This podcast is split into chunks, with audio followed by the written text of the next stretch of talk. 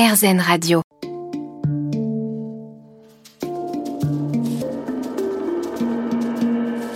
Les rencontres de Julie Obispo. Peux-tu nous décrire ton quotidien en tournée?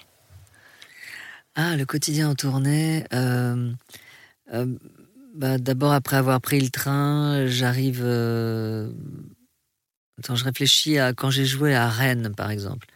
Je prends le train, j'adore prendre le train. Ça me permet de lire, euh, d'écrire, euh, d'écouter de la musique, mais c'est le moyen de transport que j'aime le plus, Mhm. avec l'amour, bien sûr. Euh, J'arrive dans la salle. Là, c'était, je jouais au- au- dans une grande salle qui s'appelle le Liberté. Enfin, je sais pas si tu connais Mhm. Rennes, mais voilà. Donc, je répète un tout petit peu, juste pour le son. Je regarde Oui. la salle. Après, je retourne dans ma loge. euh, je je m'étale sur, euh, sur le canapé. Je regarde mon téléphone. euh, je grignote euh, des petits bonbons parce que je me nourris euh, essentiellement de bonbons. Quoi comme bonbon On veut savoir, réglisse. nous? Ah J'adore les réglisses. La prochaine fois que tu viens, Voilà, ok, il y aura des réglisses, oui. très bien. Euh, et puis euh, voilà, et puis après, euh, j'ai pas vraiment de, je suis pas particulièrement superstitieux, même pas du tout. J'aime bien m'habiller un petit peu avant. J'aime bien m'habiller bien, chic pour le spectacle. Euh, Je vois souvent des mecs qui s'habillent comme euh, la même chose que quand ils ont pris le métro Oui, euh, sur scène. C'est bizarre, euh, mais bon, voilà. Donc j'aime bien m'habiller chic. Et puis après, euh, je tourne en rond. tu ressens du stress? Malheureusement, un petit peu, mais un peu moins qu'avant. Oui. Un peu moins qu'avant. Euh, mais c'est parce que je maîtrise bien mon spectacle, donc c'est pour ça. Si vraiment je suis stressé, je vais fumer une clope, mais Mhm. c'est pas bien. Peux-tu partager avec nous ton amour pour le monde végétal? Parle-nous de ton livre. Alors j'ai sorti un bouquin qui s'appelait, qui s'appelle pardon, euh, Pelouse interdite Oui. aux éditions Ulmer, et je l'ai fait avec un grand spécialiste des plantes qui s'appelle Didier Villéry, qui est génial. Mhm.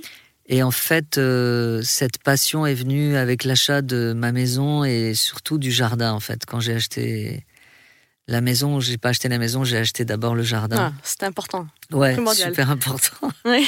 Et donc, euh, je l'ai métamorphosé et je continue à le métamorphoser. J'adore ça.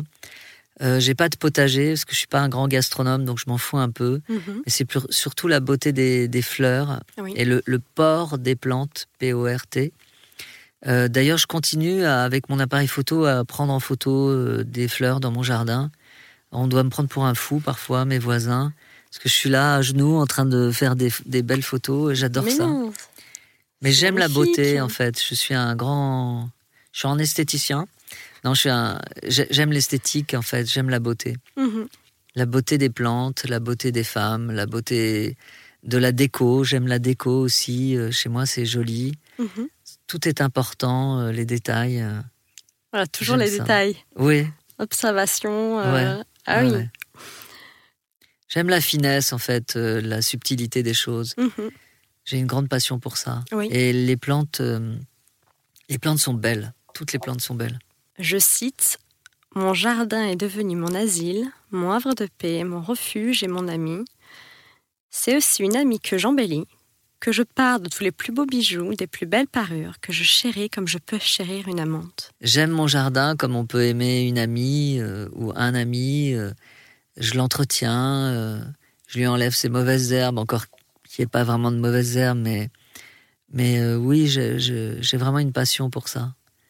Je serais malheureux si j'avais plus de jardin. Je sais pas comment font les gens, mais bon, ça c'est parce que j'ai la chance d'avoir ça. Et tu t'es lancé dans l'apiculture?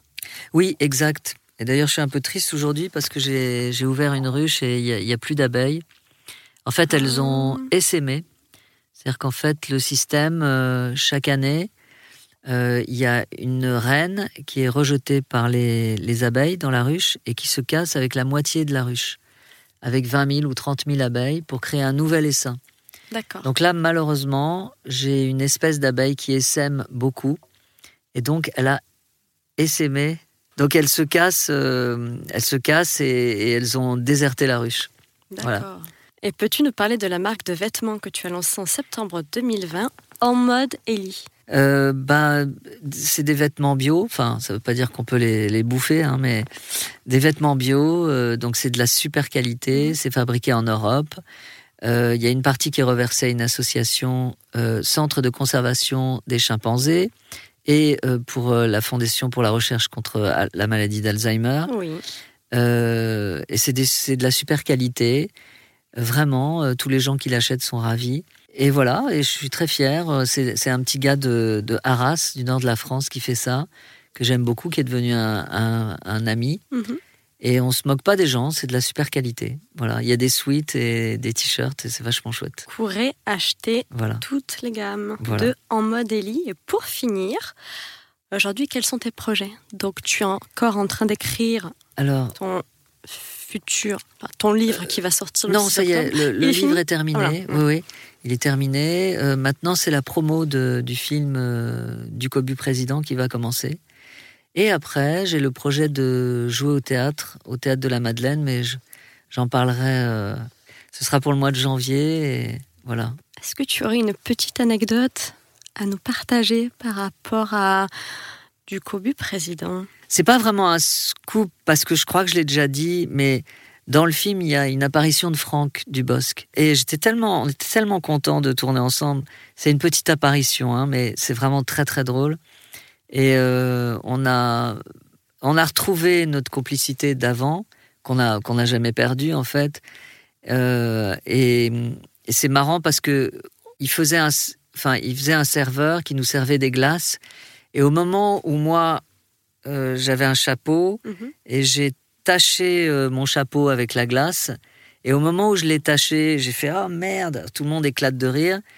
Et au moment où je, où je tâche mon chapeau, Franck fait ah merde et il venait de se tacher aussi son son t-shirt. Donc on a explosé de rire pendant En 10 minutes. symbiose totale. En symbiose totale, même dans les conneries comme ça. Merci beaucoup. Élie. Merci Julie, c'était un plaisir. Également.